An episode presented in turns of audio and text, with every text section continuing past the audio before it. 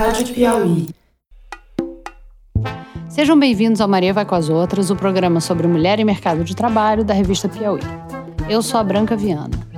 Esse é o primeiro episódio da terceira temporada e hoje o nosso tema é poder. A gente vai falar com duas mulheres que têm poder não só sobre as equipes que elas chefiam, mas também sobre a comunidade no entorno delas e sobre pessoas que elas nem conhecem. Uma é prefeita de uma cidade na Paraíba. Quando começam os ataques próprios da disputa política, esses ataques atingem os homens na sua história, na sua trajetória política, mas as mulheres são atingidas na sua vida privada. Isso é extremamente cruel. E outra é chefe de uma delegacia no bairro da Tijuca, no Rio de Janeiro. Infelizmente, hoje eu vejo o seguinte: se tem um homem e uma mulher trabalhando igual, tá? Os dois são eficientes, os dois produzem da mesma maneira. Mas se tiver um cargo lá para ele ocupar de chefia e tem que escolher entre os dois, os dois iguais, com a mesma competência, vai escolher o homem. Vamos então à nossa primeira convidada. Mas antes de começar, eu quero fazer uma observação, uma ressalva. A Márcia Lucena é prefeita do município de Conde, na Paraíba, e ela é membro da Rede de Ação Política pela Sustentabilidade, conhecida como RAPS.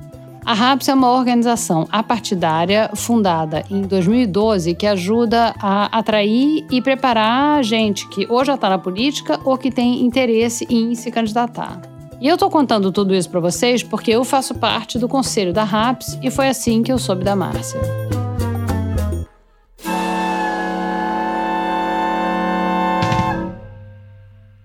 Eu sou Márcia Lucena, sou prefeita de Conde, uma cidade no litoral sul da Paraíba, na grande João Pessoa, que é a capital. E essa cidade, Conde, ela tem 25 mil habitantes. Como é que é o dia na vida de uma prefeita? Hoje, por exemplo, você acordou e aí? Desde a tua rotina em casa? Então, o dia é um dia super intenso, pelo menos para mim. A minha experiência de prefeita é uma experiência muito nova, no sentido em que eu nunca acompanhei nenhuma prefeita, nem nunca estive próximo disso. Eu sou professora e essa foi a primeira vez que eu me envolvi na política. Nem sequer eu era vinculada a nenhum partido político, não era filiada. E você não era assessora? Você não tinha sido assessora de ninguém, nem tinha nenhum cargo Não, eletivo? eu fui secretária de Estado da Educação. Eu mergulhei tanto na questão técnica da educação, da política da educação, que eu só percebo hoje que o cargo de secretária de Educação era um cargo político talvez para dizer um dia a dia de uma prefeita, eu não seja assim uma referência. É claro que é, você porque... é prefeita, ué? Sim, mas é, então é, focando no meu dia a dia, né? Todos os dias eu acordo super cedo, eu acordo 6 horas da manhã, um pouco antes das 6 da manhã. E aí eu começo a ver as coisas de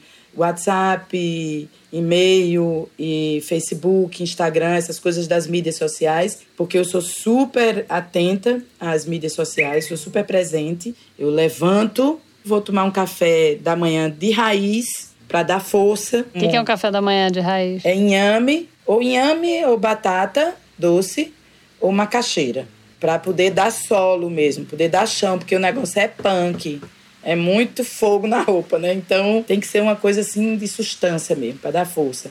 Moro eu e meu marido aqui e a gente mora num sítio, no meio do mato.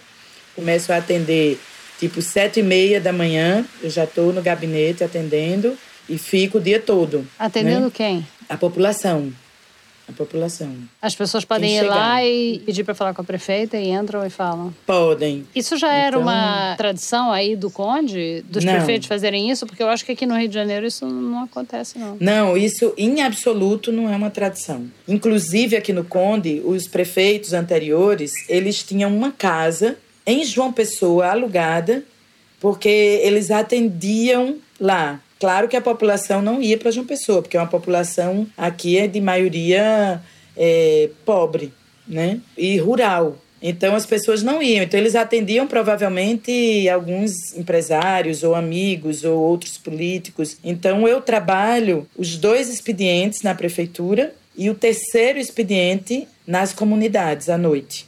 É um projeto que nós temos para explicar à comunidade o que é gestão pública, porque eu acho, acredito muito nisso, que os problemas que nós temos na política e na gestão é porque a gente não envolve a população nesse processo. Quando você virou prefeita, teve alguma coisa que te surpreendeu no exercício do cargo, que você de repente passou a ter? Na verdade, eu me surpreendo ainda hoje muito. Eu me surpreendo com, com muita frequência. Com que? Né? Quando eu vejo, por exemplo, alguém chegar para mim e dizer: Ah, prefeita, eu votei na senhora, minha família inteira votou na senhora e eu tenho meu caminhão agregado à prefeitura há 20 anos.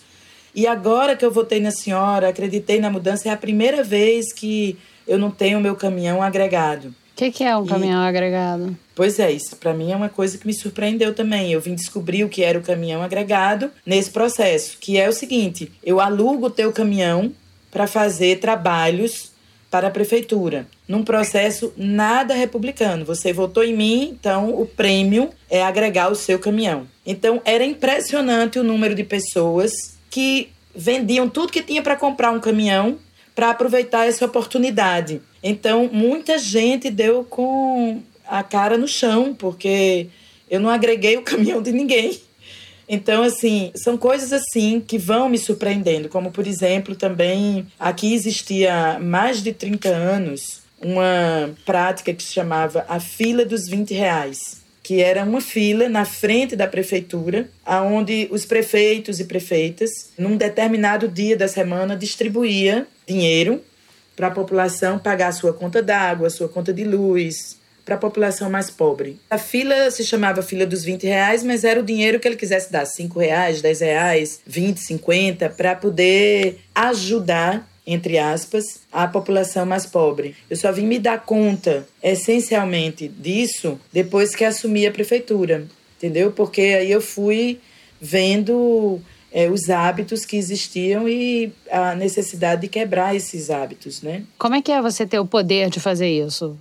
Ah, isso é muito privilégio, é muito importante. É difícil, porque você imagina que uma população assim muito desrespeitada durante anos. Ela é cheia de necessidades e ela se habituou a suprir essas necessidades com coisas pouco legais, assim, tipo isso, as coisas que eu estou falando agora, né? Então ela não sabe que aquilo é errado, por exemplo. Ela não tem essa coisa, esse julgamento.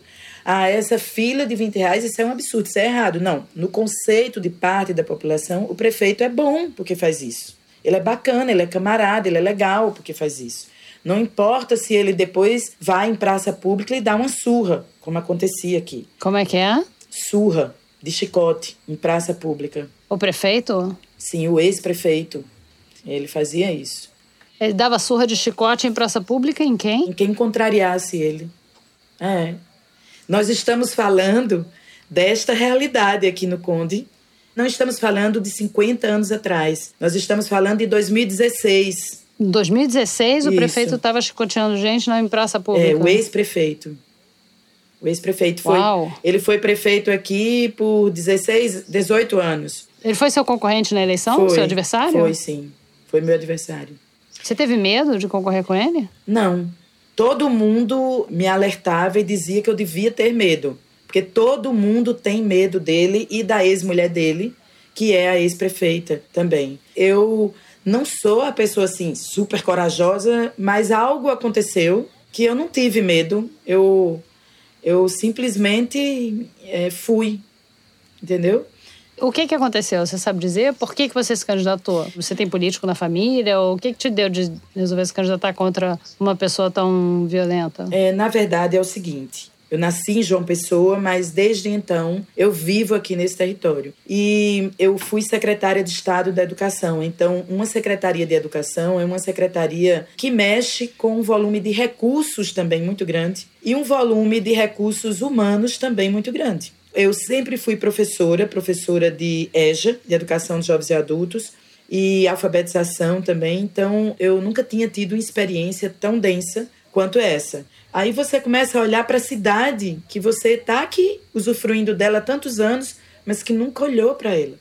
Né? Então eu comecei a olhar. E o governador, para quem eu trabalhei, ele dizia dessa importância de ter um prefeito ou uma prefeita no município de Conde que tivesse honestidade, responsabilidade, cuidado. Né? E aí ele começou a alimentar esse desejo de que eu me candidatasse Então, a princípio, eu reneguei a ideia, né? Achei absurda. Fiquei até muito chateada. Por quê? Porque eu tinha muito preconceito com o político e a política, como a maioria da população, né? Eu achava que o governador, Ricardo Coutinho, que era o meu governador, ele era uma super exceção, mas que, no geral, era uma vergonha ser político. Então eu me revoltei, assim, fiquei, foi super difícil. Você acha que o fato de você ser mulher fez alguma diferença para o bem ou para o mal? Eu acho que o, o fato de ser mulher é sempre muito mais pesado qualquer coisa relacionada ao poder né? Qualquer coisa. Em que sentido? Em sentido que, é, primeiro, é como se o poder fosse uma coisa legítima para os homens. Genuinamente, é um espaço do masculino. Quando começam os ataques próprios da disputa política, para os homens, esses ataques, eles atingem os homens na sua história, na sua trajetória política ou na sua trajetória administrativa, na sua trajetória profissional. Mas as mulheres são atingidas na sua vida privada. Isso é extremamente cruel. E no teu caso, o que aconteceu? Você pode dar algum exemplo pra gente? Sim, durante todo o processo eleitoral e depois que eu ganhei as eleições, o ex-prefeito, ele foi, por exemplo, à Câmara de Vereadores e ao Facebook dele ele fez um vídeo e foi à rádio e tudo para dizer que eu era prostituta, que as viagens que eu fazia, que eu dizia que era trabalho, na verdade era para encontrar com os homens, e que meu marido, ninguém sabia se era homem ou mulher, porque ele permitia que tudo isso acontecesse.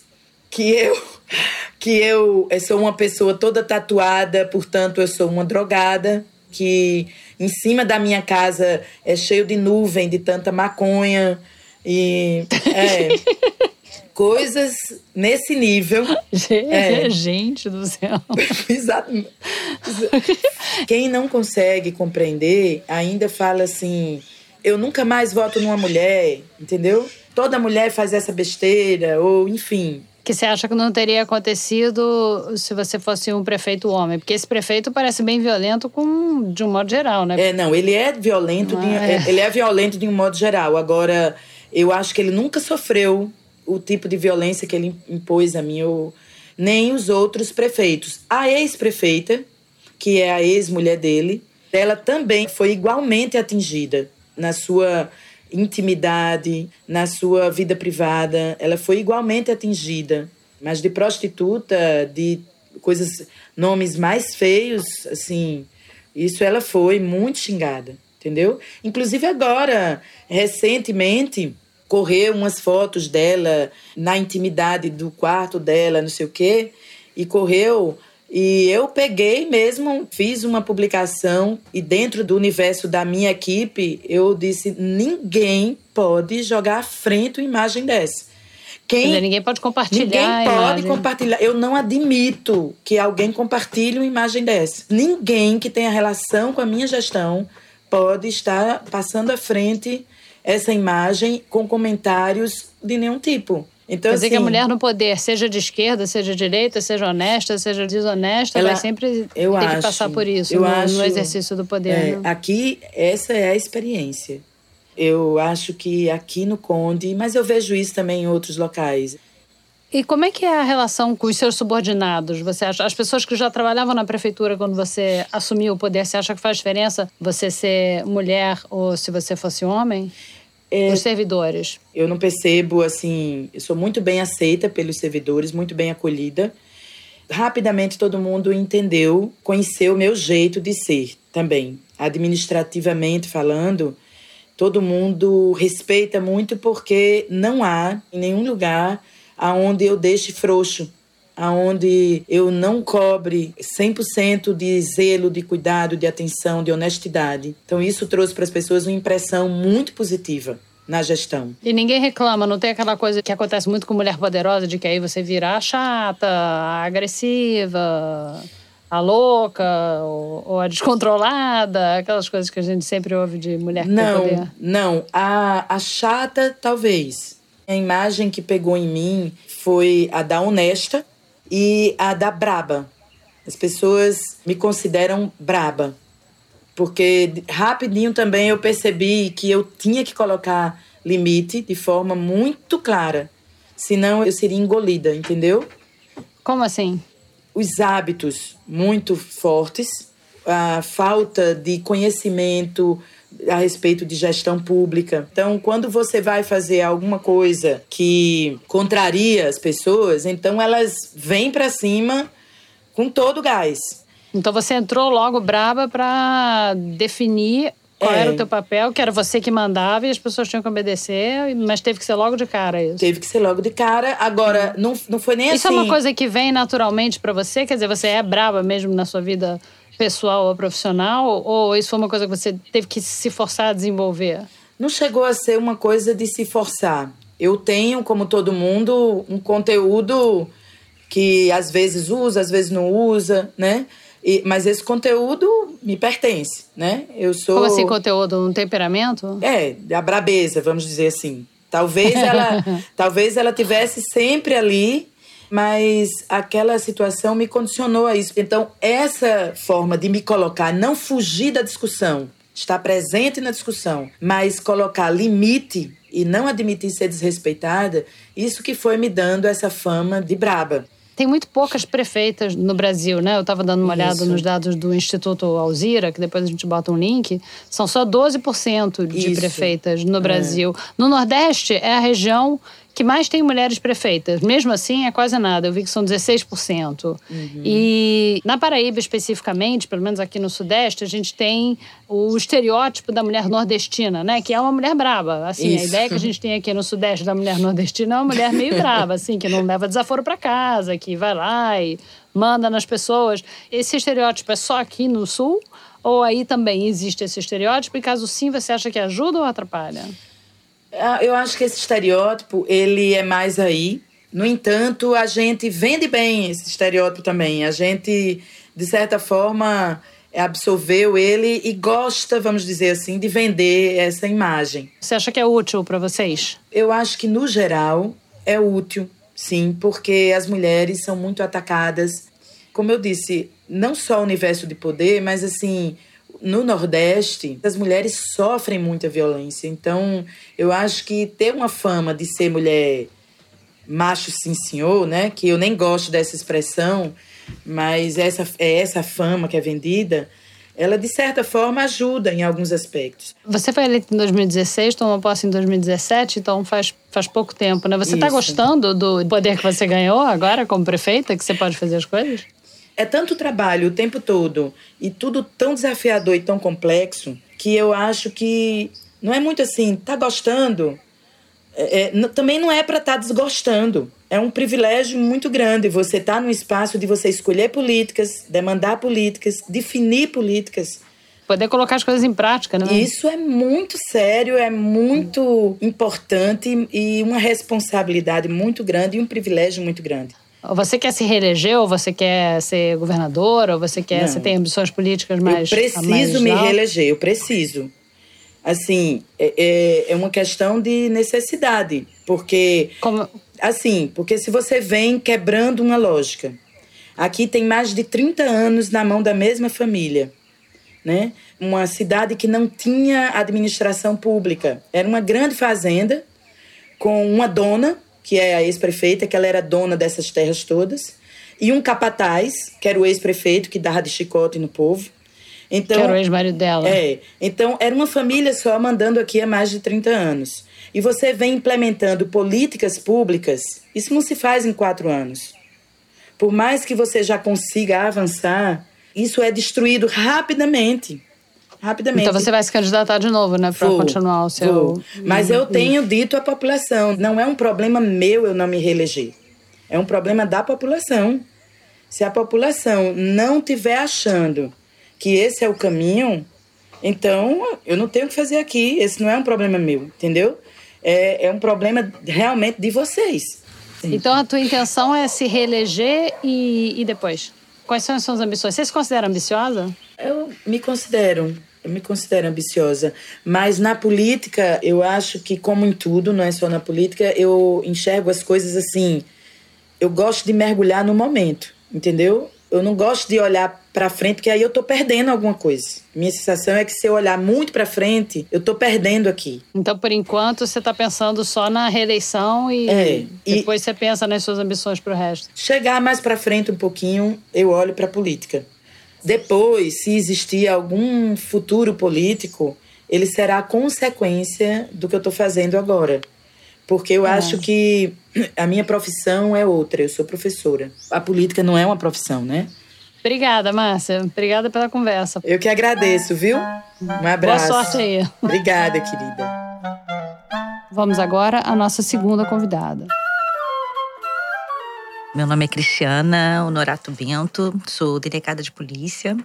Atualmente sou titular na 19ª DP, uma delegacia que fica no bairro da Tijuca, aqui no Rio de Janeiro. Lá a gente está com 50 policiais. Como é que é a tua rotina diária? Eu acordo muito cedo, que eu tenho uma filha adolescente, aí eu tenho que levar para a escola. Então, seis horas da manhã já estou de pé, já estou fazendo café, né? tomo meu café para começar o dia, levo ela para a escola. Gosto de malhar de manhã, tomo um banho e vou direto para o trabalho, para a delegacia. E E, não tenho hora de sair. É muito dinâmico, né? Ser delegado de polícia, eu acho muito interessante por isso, porque você não tem uma rotina. Eu não sei o que vai acontecer aquele dia. Pode ter um roubo que depende de mim pro local, um homicídio ou, ou qualquer outra coisa que vai depender de você fazer uma representação no fórum. Aí eu tenho que sair, eu tenho que ir pro fórum para representar para alguma prisão, alguma busca apreensão. O que, que é, significa não- representar para alguma prisão? ou- se acontecer um crime grave, né?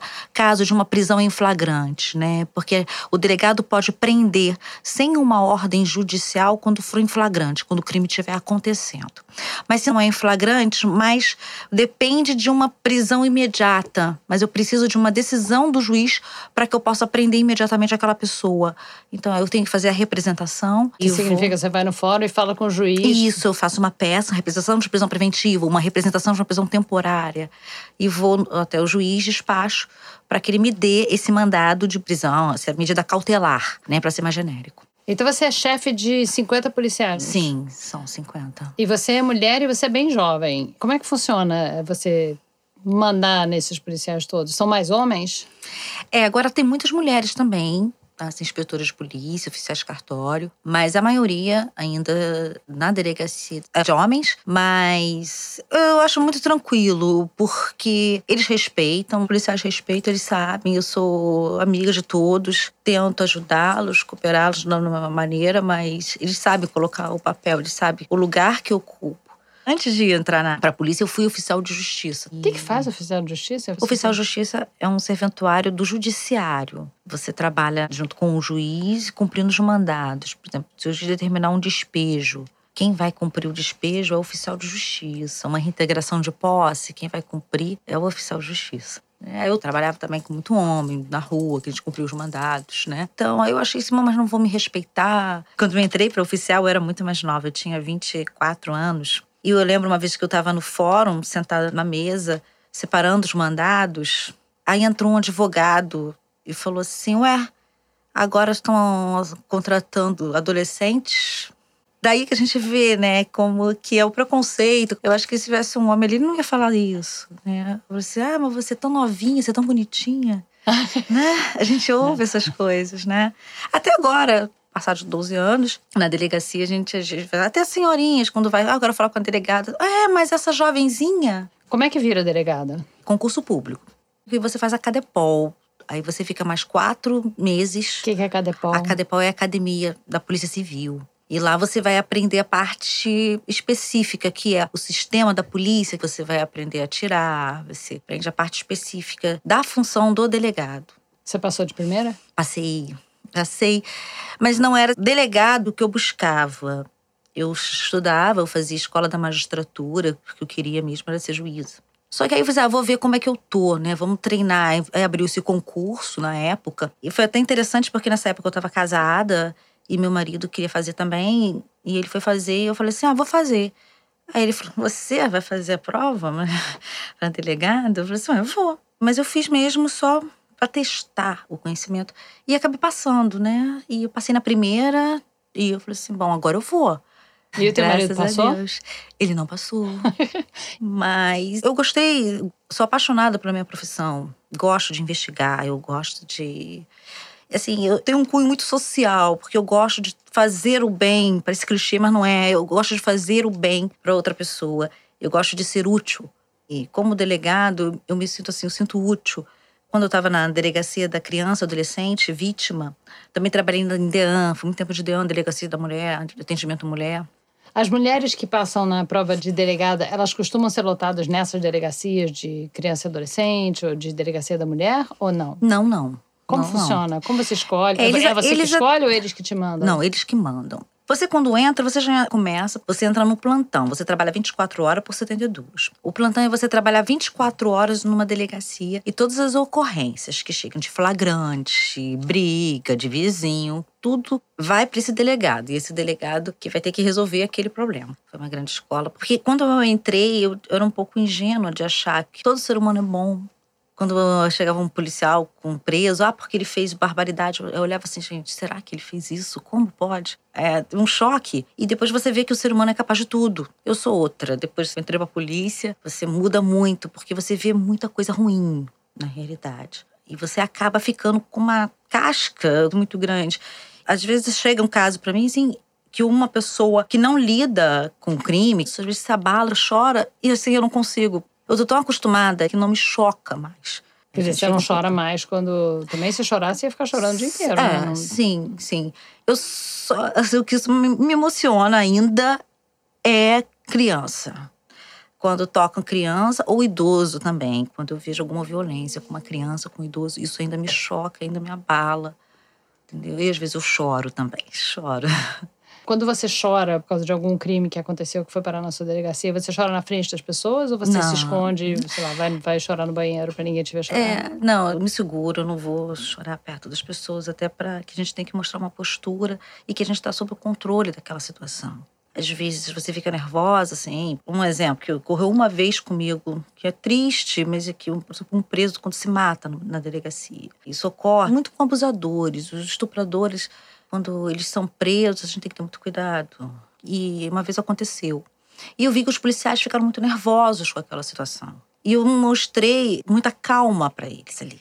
E ali eles sentiram assim, calma, que a gente vai resolver, sabe? Vamos chamar a perícia. Então eles viram tranquilidade, eu vi que eles se acalmaram também. Se sentiram apoiados sim, por você. Sim. Você tem planos para o que você quer fazer depois? Você, você se considera uma pessoa ambiciosa? Vou dizer assim, que a gente tem que ser. Eu coloco essa postura e falo isso para minha filha. Que a gente tem que ser uma leoa caçadora. A gente a tem. A gente o quê? A gente mulher? É. Né, como eu falo para ela, né, a gente tem que correr atrás, a gente tá sempre querendo buscar, porque se a gente parar, o predador vai nos pegar. Então a gente tem que estar tá sempre lutando, sempre buscando alguma coisa. E assim, eu sou ambiciosa nesse sentido. Eu gosto de inovar, eu gosto de fazer acontecer, eu gosto de fazer a diferença. E o que, que a tua família achou da tua decisão? Você tem policiais na família ou delegados na família? Não.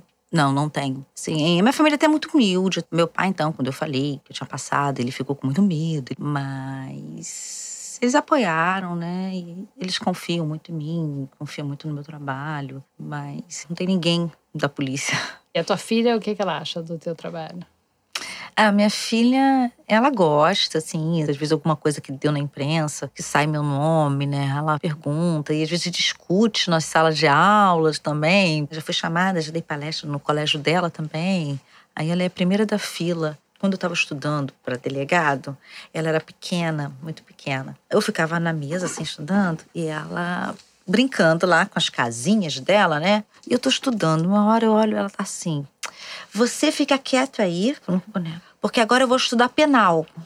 Eu fiquei arrasada com aquilo, gente. Eu falei, meu Deus, o que, que essa menina tá vendo? Eu falei, será que eu trato ela assim? Eu vou estudar penal. Eu falei, ela não sabe nem o que é penal. As pessoas da tua família, os teus pais, os teus tios, são formados não, curso superior não, ou você não, é a primeira? Eu sou a primeira. Você é a primeira da tua família? Isso. E eu sempre achei assim, não, se minha família não pode, então eu tenho que conseguir. Então como é que eu vou conseguir? Qual a porta que vai se abrir para mim? Eu estudo, tenho que estudar. E assim, aí eu tive minha filha, mas eu sempre achei, não, eu quero dar o melhor para ela. Eu quero dar o melhor colégio para ela, quero que ela seja o que ela quiser ser. Então, para isso, eu tenho que estudar. Então, assim, eu deixava ela em casa, assim, deixava com a babá e saía para estudar, ficava o dia todo assim, em biblioteca estudando. Aí, às vezes, corria uma lágrima no meu olho porque eu estava com saudade, porque eu queria estar com ela. Mas era um ato de amor. Foi uma fase muito difícil, porque minha filha estava ali querendo a mãe, precisava da mãe, né? Mas eu sabia que eu tinha que estudar, porque ali era o momento. Aí eu ficava dividindo, né? Entre estar com ela, é, tem que estudar e tinha que trabalhar. Tomava Guaraná em pó com café à noite. Eu misturava o café com aquele gosto e virava para eu poder Nossa, ficar ligada. Para ficar acordada. Para poder estudar à noite. Porque durante o dia ela não deixava. Aí eu dormia lá para as dez e meia, assim, era a hora que eu sentava para começar a estudar. Você deve conhecer outras mulheres delegadas, né? Uhum. Vocês se conhecem? Vocês conversam? Sim, tem, sim. sei lá, um grupo de WhatsApp? Sim, sai pra tomar chopp? Pra... Vou agora. Agora, tomar chopp com as delegadas? É. E aí vocês conversam sobre as dificuldades que vocês têm comparado com os homens? E quais são essas dificuldades? Ou se tem dificuldade ou não, você é igual? Não, dificuldade sempre tem. Porque é, é difícil. Em todas as carreiras, principalmente assim, na polícia, ainda é um ambiente machista, é um ambiente de homens. Então a gente tem que sempre mostrar que a gente pode, que a gente sabe fazer. A Polícia Civil já foi comandada por uma mulher, que é a Marta Rocha, aqui no Rio de Janeiro, mas ela foi a única mulher e temos os cargos abaixo, que são muito importantes também, que são o diretor das delegacias especializadas, tem o diretor das delegacias da capital, temos o, o diretor da CORE, que é a nossa a polícia especializada de campo, né? Como se fosse o BOP da Polícia Militar, na Polícia Civil seria a CORE. E esses cargos não são ocupados por mulheres. Por que, que não tem uma mulher comandando? Né? Esses cargos ainda, eu acho que até por a gente mesmo, as mulheres, elas não, não ambicionam um cargo desse. Por que, que você acha que não tem ou é, nunca teve? Eu acho que a gente tem que pensar nisso, assim, e começar a ocupar esse espaço. Esse é um cargo ao qual você se candidata ou você tem que ser nomeada? Tem que ser nomeado pelo secretário da polícia. Então você tem que ir lá no secretário da polícia e dizer: olha só, eu estou preparada, eu quero esse cargo. É, né, geralmente é a gente não, a gente não, não vai até pedir, pelo menos eu acredito que não, né? Que a gente não vá pedir, mas eu acho que tem que passar a vir por um reconhecimento e mudar essa cultura. Porque quando ele tem que pensar em alguém, ah, quem vai ser meu diretor da, da polícia especializada? Eles não pensam quem vai ser minha diretora. Não, eles já pensam num homem. Eles não têm uma mulher ali. Mas não, a gente tem que mudar essa cultura. Entendeu? Porque tem mulheres tão preparadas quanto. Eu não estou falando que a mulher tem que ser mais que o um homem, a gente não busca isso. O que eu quero mostrar é que a mulher tem igualdade com o homem, então a gente quer ter as mesmas oportunidades do homem. Você acha que esses homens que são as pessoas em quem o secretário pensa na hora de fazer uma nomeação são homens que se esforçam para aparecer, que estão sempre com ele, que mostram mais o trabalho que estão fazendo e as mulheres estão mais lá fazendo o trabalho do dia a dia, esperando que esse trabalho seja reconhecido automaticamente porque é um bom trabalho? Eu digo que as mulheres têm que começar a dizer: olha só, eu tô aqui também. Eu tô preparada. Eu posso ocupar um cargo desse. É isso que está faltando até nas mulheres, acreditarem que elas podem. E elas, em vez de só fazerem um bom trabalho, quer dizer, fazerem Sim. um bom trabalho e dizerem: olha só, eu fiz um bom trabalho. Sim. Isso você acha que falta? Falta, eu acho que falta a mulher acreditar mais e querer ambicionar esse cargo. Eu quero ocupar um cargo assim também, porque eu posso ocupar. Infelizmente, hoje eu vejo o seguinte: se tem um homem e uma mulher trabalhando igual, tá? Os dois são eficientes, os dois produzem da mesma maneira. Mas se tiver um cargo lá para ele ocupar de chefia e tem que escolher entre os dois, os dois iguais, com a mesma competência, vai escolher o homem. As qualidades que são normalmente admiradas num líder: assertividade, competitividade, a pessoa ser incisiva, a pessoa saber o que quer. Essas são qualidades importantíssimas num líder, né? Em qualquer uhum. líder, inclusive num delegado ou numa delegada. Mas são qualidades que são normalmente admiradas em homem, né?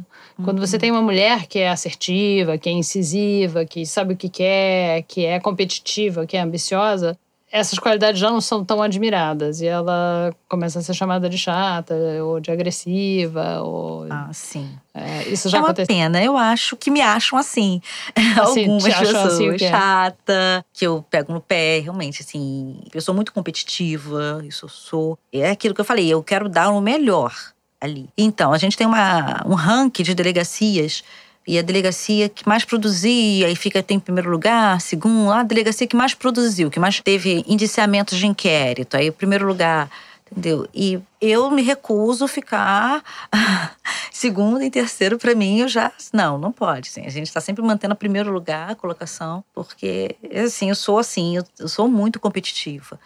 Em tudo que eu faço, eu quero dar o melhor. E quando você está lidando com policiais femininas, é diferente de policiais masculinos? Policial homem policial mulher? A mulher, ela tem sempre, porque ela ocupa duas funções, né? Sempre você vê que tem muito isso, que o homem já não liga tanto. Porque a mulher ainda fala assim, ah, porque eu tenho ainda minha filha que eu tenho que levar na escola. Ela tem sempre aquela dupla jornada da mulher. E as policiais ainda vêm para mim, vêm passar esses problemas que ela tem, a gente procura colocar da melhor forma. Mas nisso também eu falo assim, olha, quem faz prova para a polícia é a polícia. Eu não posso preterir por exemplo, levar só o homem para a operação e deixar a mulher porque a mulher não. Os dois recebem da mesma forma.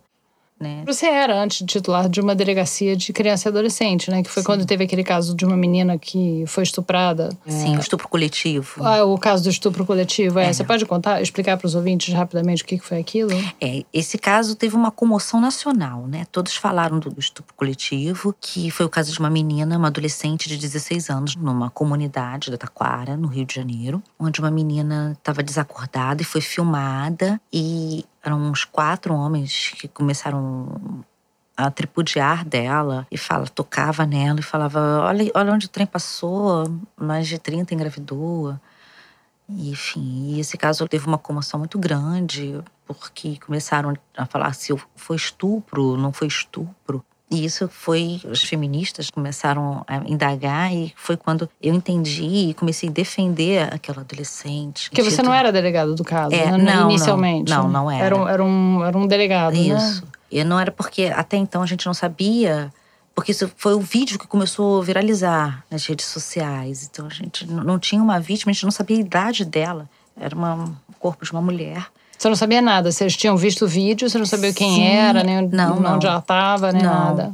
Aí depois que ela se apresentou e viu que, como ela era uma adolescente, o caso foi remetido para minha delegacia, que era da criança e adolescente. Entendi. Eu disse que desde o início aquilo era estupro, porque como ela estava desacordada e os homens estavam mexendo nela, eu não tinha dúvidas que ali era estupro. Era um estupro de vulnerável, ela não tinha como resistir, né? E foi esse caso que levou uma grande comoção e eles foram presos, a gente prendeu acho que foi cinco, pegaram 15 anos de prisão. Foi bom que ali mostrou que realmente foi estupro, porque eles foram condenados pelo crime de estupro de vulnerável. Como que é isso? Você vê, se esse fato aconteceu, por exemplo, no caso dessa menina, eles ficaram falando, ah, mas essa menina, ela já está acostumada. Aí outros falavam aqueles pejorativos dela, mas a lei não fala a personalidade da vítima. Ah, obrigada, Cristiana. Maria Vai com as Outras é um podcast da revista Piauí e para quem gosta do programa e quer que ele continue, a melhor maneira de apoiar é assinando a revista, que vocês podem fazer na página revistapiauí.com.br clicando na aba Assine. Tem também uma assinatura digital para quem não gostar de papel. Conta pra gente o que você achou dessa reestreia do Maria, da terceira temporada, pelo e-mail mariavaicoasoutras@revistapiauí.com.br. Ou então pede para entrar no nosso grupo do Facebook, onde os ouvintes e as ouvintes compartilham as impressões das entrevistas, tiram dúvidas sobre os episódios, dão sugestão de pauta que a gente adora receber e participam também de conteúdo extra dos programas. Você também encontra a gente no Twitter e no Instagram pela arroba MVCO Podcast.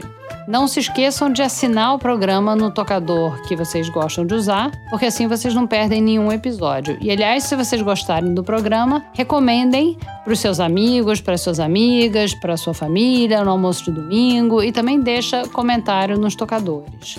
O Maria Vai com as Outras é uma produção da Rádio Novelo para a revista Piauí. Nós gravamos no Estúdio Rastro com Dani Di e Luca Mendes. A edição de som é da Mari Romano e a nossa nova música tema também é da Mari Romano. A finalização é do João Jabassi e a produção é da Mari Faria. A direção é da Paula Scarpim. Eu sou a Branca Viana, muito obrigada e até o próximo episódio.